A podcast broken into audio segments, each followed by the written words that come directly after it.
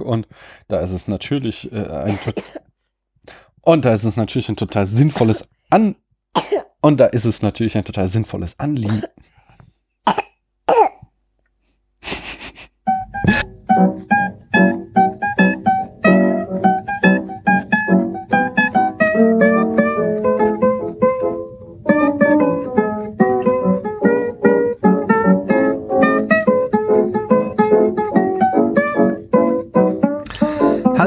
Hier ist wieder der Daniel ähm, in einer kleinen Kurzfolge im Horror-Oktober zum schönen Film Ghostbusters aus dem Jahr 1984, muss man dazu sagen.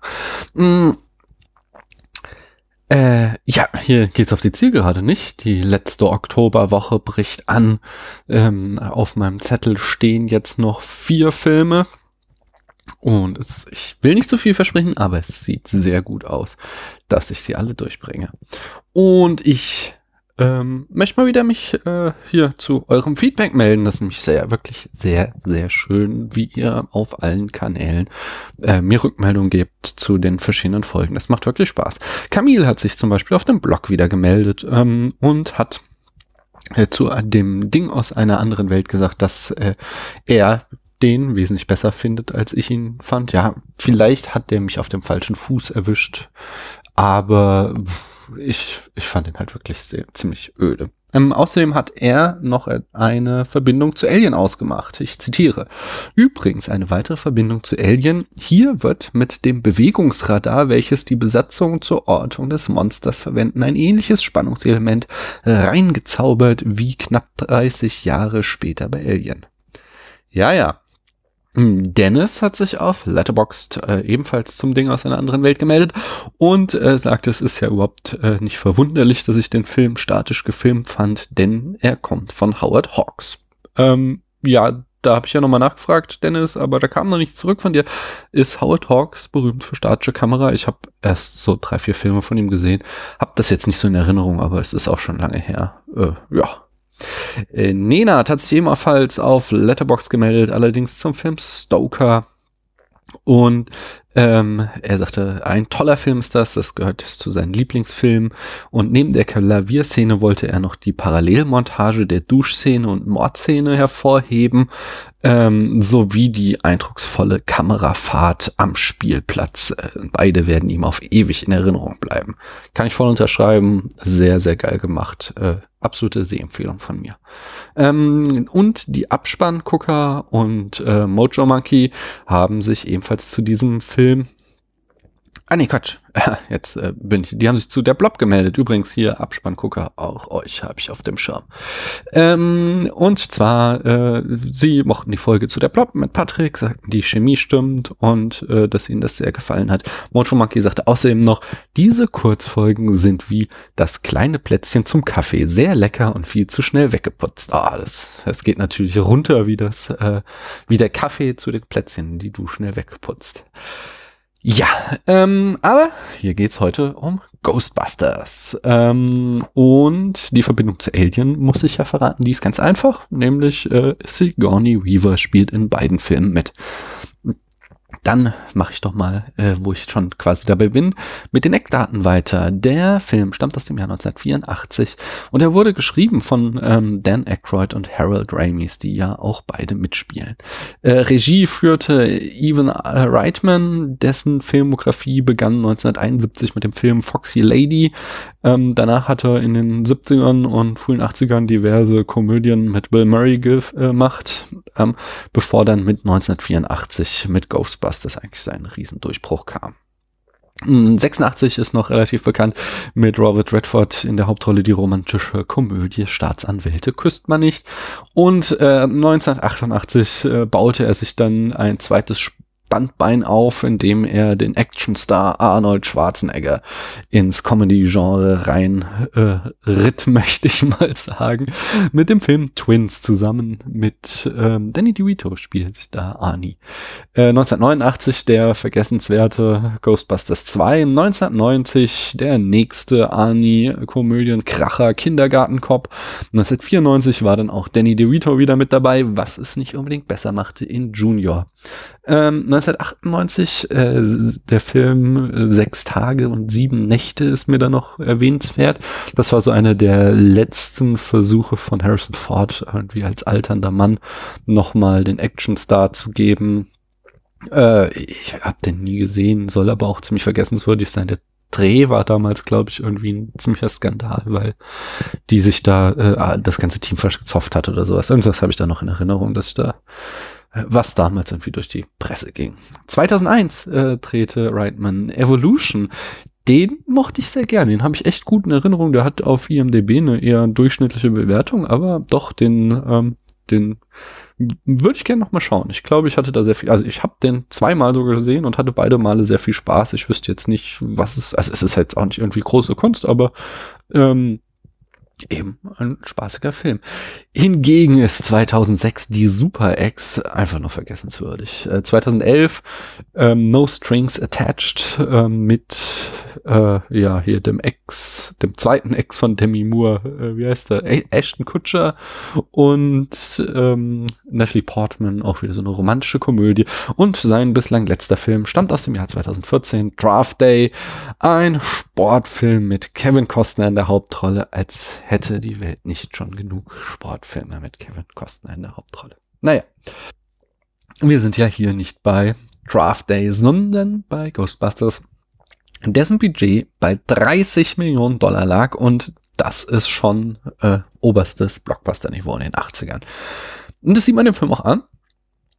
Äh, der sieht immer noch verdammt gut aus bis auf die letzte Szene, also den Showdown auf dem Dach. So der Marshmallow Man, der sieht auch gut aus, aber alles, was da auf dem Dach passiert, ist schon ziemlich cheesy. Da hat man nie irgendwie den Eindruck, ähm, dass da was anderes ist als vier Schauspieler in Overalls, die im Studio rumhüpfen. Da ist keiner Moment der Spannung für mich mehr da. Also der Film zerbricht daran nicht, weil das will er ja nicht, er ist ja lustig, äh, aber äh, ja, die, die Szene ist schon echt irgendwie äh, nicht so der Knaller.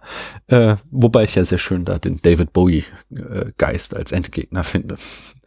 Äh, die Besetzung. Bill Murray spielt Wankman, äh, pardon, Dr. Wankman. Dan Aykroyd spielt Dr. Stans. Harold Ramis spielt Dr. Sprangler. Ähm, Ernie Hudson spielt Winston, das fünfte Rad am Wagen, von dem man noch heute fragt, warum ist er eigentlich in diesem Film? Sigourney Weaver spielt Dana und Rick Moranis spielt Tully. Und äh, wir befinden uns im Genre der Horrorkomödie, der Geisterkomödie. Ja, und der Film war ein Riesenerfolg. Er spielte 295 Millionen weltweit ein. Die Handlung in fünf Sätzen.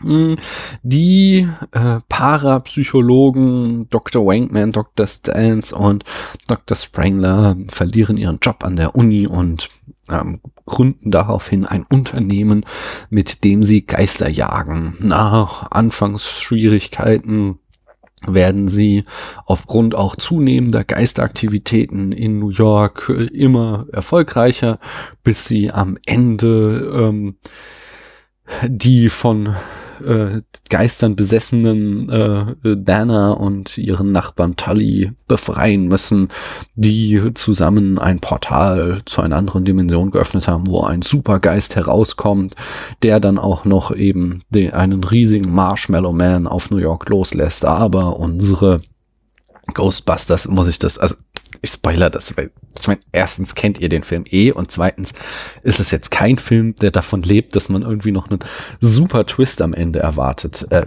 sie gewinnen am Ende die Schlacht. Ja. Aber was erzählt man zu Ghostbusters? Ich meine, Ihr habt den eh alle gesehen. Ich glaube, da ist schon wirklich alles zugesagt worden, besonders in den, in den letzten zwei Jahren. Das, ist, äh, der, das, das hätte ich mich echt gerne gemacht. Ich hätte gerne den neuen geguckt ähm, und dann verglichen und äh, ja, vor allem mich mit diesem Nerd Rage auseinandergesetzt. Aber ähm, der neue kommt erst, äh, also legal ist der erst ab Dezember zu erhalten und entsprechend habe ich das sein lassen und mir nur den alten angeguckt.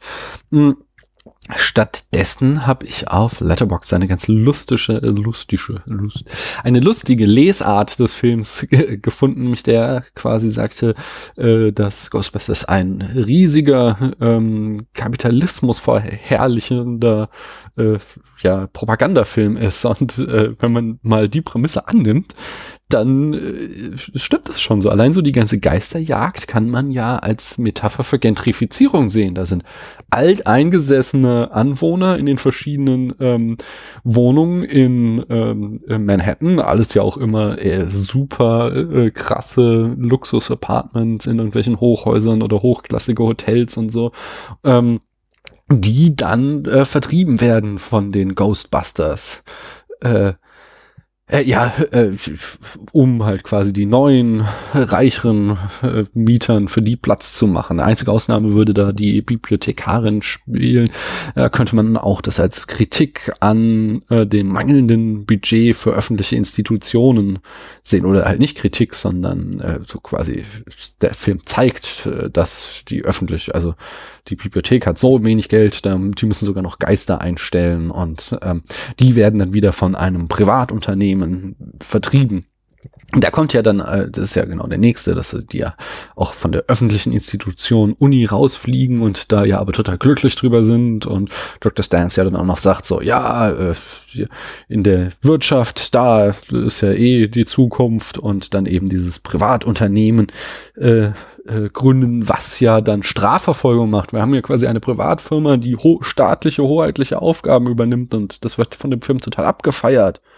Ähm, äh, ja, das, das geht ja dann sogar so weit, dass am Ende da die ähm, die Polizei den Ghostbusters Tully übergibt, weil sie meinen, hier macht ihr das mal. Das ist ja unglaublich, dass hier der Staatsapparat dann quasi der privaten Firma schon äh, Häftlinge liefert.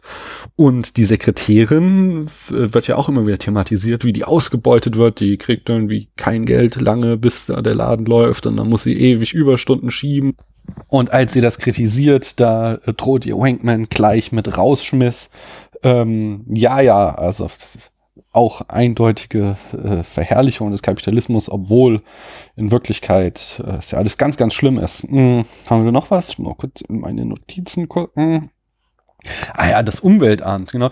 Die haben ja einen total sinnvollen Hinweis. Ich meine, die erzählen ja immer wieder, die Ghostbuster, wie gefährlich ihr Material ist und das lagern die da mitten in der Millionenstadt New York. Und da ist es natürlich ein total sinnvolles Anliegen des Umweltamts, dass das so nicht sein kann. Aber es wird hier natürlich wieder so dargestellt, als wären das alles Idioten und die dann eigentlich äh, den Schaden zu verantworten haben. Und äh, nächster Punkt ist dann auch, dass ja äh, Tully da vor diesem einen Restaurant von einem Hund äh, Dämon quasi angegriffen wird und die Leute in dem Restaurant, die interessiert das gar nicht. Die sitzen da einfach und äh, gucken kurz hin und als dann die Szene vorbei ist, essen sie weiter gemütlich ihr Essen. Und das ist ja auch wieder so ein, ein nobles Restaurant, was wieder zeigt, wie herzlos dieses äh, Manhattan ist. Und zu guter Letzt am Ende ähm, fahren die ja dann auch noch da großartig mit Blaulicht rum. Wieder eben dieses äh, Mittel, dass da eine äh, private Firma einfach äh, sich anmaßt, Polizeiarbeit zu übernehmen und dann eben auch noch dieses Symbol des äh, der Polizei sich äh, ja aufflanscht, eben das Blaulicht. Ja. So kann man Ghostbusters auch interpretieren. Ich find's, ich find's lustig, ich find's schön. Äh, einfach eine nette andere Lesart des Films, was man da alles rausholen kann. Natürlich kompletter Blödsinn.